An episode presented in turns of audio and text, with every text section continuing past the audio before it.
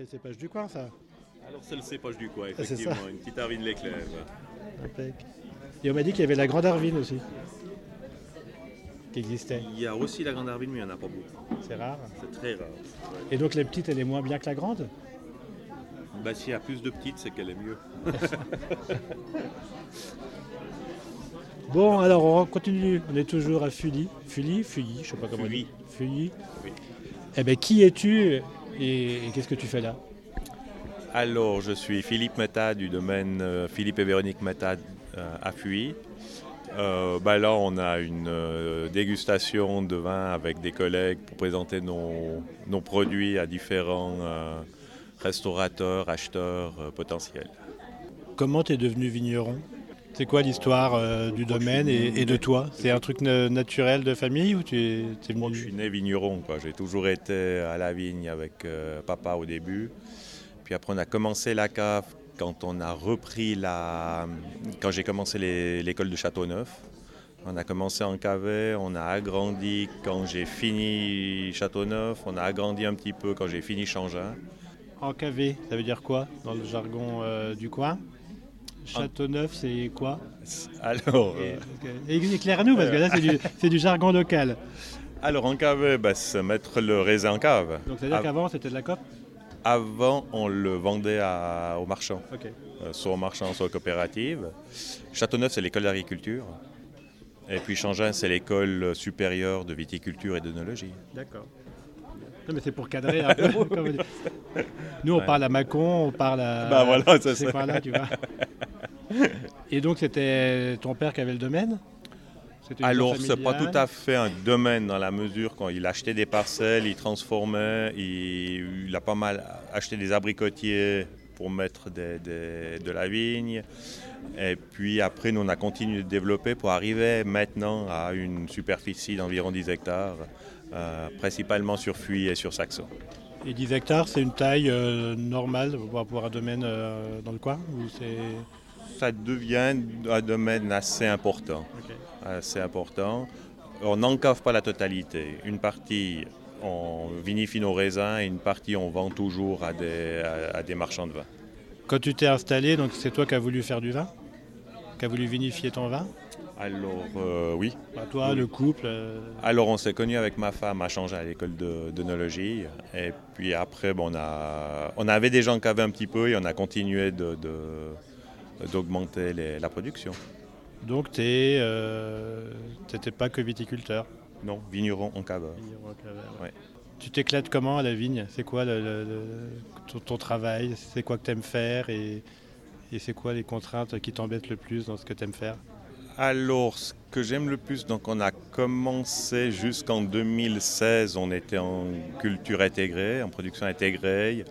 Et puis 2016, on a fait la transition petit à petit vers la biodynamie.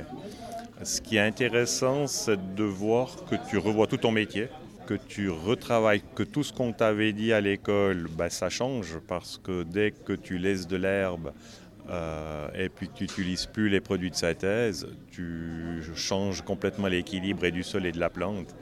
Et chaque année, c'est différent. On est beaucoup plus attentif à la météo, au, au végétal. Euh, et ça, c'est intéressant. Euh, après, il y a... euh, avant, on avait plus de... c'était plus simple. On faisait les traitements sans moins réflé- en réfléchissant moins. C'était plus, plus simple. Maintenant, on est beaucoup plus à l'affût de la météo. Et puis, vu que la météo, il se trompe assez facilement, c'est difficile à être juste. Quoi. Alors, c'est quoi le déclic ou le virage de Biolini? C'est quoi C'est en discutant avec les gens du coin C'est en Alors, un petit peu en discutant avec les gens du coin, on a une partie des vignes qui sont à côté de Marie-Thérèse Chapa qui nous a encouragé et, et- et enseigné un petit peu ses connaissances. Il y a eu aussi à l'époque un fongicide qui avait été autorisé. Ça s'est avéré qu'il a, une- qu'il a fait couler la fleur, où il y a eu énormément de pertes de récolte sur, sur, tout le pays et même, euh, et même à l'étranger. Et c'était un fongicide qui était autorisé par les firmes, qui était autorisé par l'Office fédéral. On se dit, mais c'est compliqué. Euh, alors c'est un petit peu ça qui a fait le déclic aussi. Et après, donc là, tu t'éclates tu- à la vigne, tout se passe bien, et en cave. Ça se passe comment? C'est quoi, pareil, un peu les, comment vous travaillez? Qu'est-ce que vous recherchez? Là, vous avez euh, quoi du plutôt une gamme de cépages un peu large ou c'est plutôt des choses assez classiques C'est plutôt assez large avec des cépages euh, typiquement valaisans qui sont larvines, euh, qui sont spécialement larvines, et puis le fendant. Ensuite, on a du johannis, du sylvaner, du païen. Euh, dans les blancs, dans les rouges, on a des cépages aussi typiquement valaisans, le cornal lumagne, le gamaret qui est suisse, et puis des cépages comme la syrah, le pinot noir qui sont un peu plus euh, mondialement connus. Et donc les cépages ancestraux du coin, ils s'adaptent euh, à la situation actuelle ou il faut les accompagner ou faut, il faut les accompagner. Ou faut les remplacer? On est plutôt en train de les accompagner. Non, non? Euh, on ne les remplace pas encore, non? On a la chance d'avoir des vignes situées dans les parcelles les plus chaudes de la commune. Et puis dans les, dans les parcelles un peu plus élevées, avec des taux de maturité assez différents. Et on travaille aussi entre la rive droite et la rive gauche du, du Rhône, où la rive gauche a moins de chaleur, a des automnes un peu plus courts, où on peut travailler avec... La rive gauche, c'est versant nord, en fait, c'est ça? La rive gauche, c'est le versant sud du, du Rhône. C'est moins chaud. Et puis là, on a des automnes un peu plus courts, donc là, on travaille avec des cépages qui ont moins besoin de chaleur, avec des pinots noirs, avec des gamarets, euh, tandis que sur les meilleures parcelles, on travaille avec des humaines, des arvines, des cornalins. Donc des cépages qui sont faits pour ces assolements-là et ces expositions-là alors, chaque fois qu'on plante un cépage, c'est réfléchi par rapport à l'ensoleillement, à l'emplacement, à la terre, à l'altitude la, à aussi. C'est des parcelles en pente, des parcelles euh, plutôt plates, mécanisables, pas mécanisables. Euh. Alors on a la grande, à peu près la moitié qui sont en pente, en terrasse, soit en, forte pente, soit en terrasse parce que la pente est trop forte. Et puis l'autre moitié qui est au bas du coteau où c'est une pente moyenne, à plat en arrière. Tu es un jeune vigneron, comment on prépare l'avenir du domaine? Alors on a la chance d'avoir euh, notre fils qui vient de finir euh, l'école euh, d'onologie et de viticulture. Maintenant il est en train de se former, il vient de finir les, vendanges en Nouvelle-Zélande. Il va aller faire dix mois dans la Moselle. Et puis il aimerait faire un stage en France. il hésite encore entre la Bourgogne et puis Bordeaux. Il penche plutôt pour la Bourgogne, mais, mais voilà, c'est encore c'est encore à décider. Bon, on va déguster ça. En tout cas, la petite hervine est bien saline. Alors ça, c'est une petite hervine d'éclèves.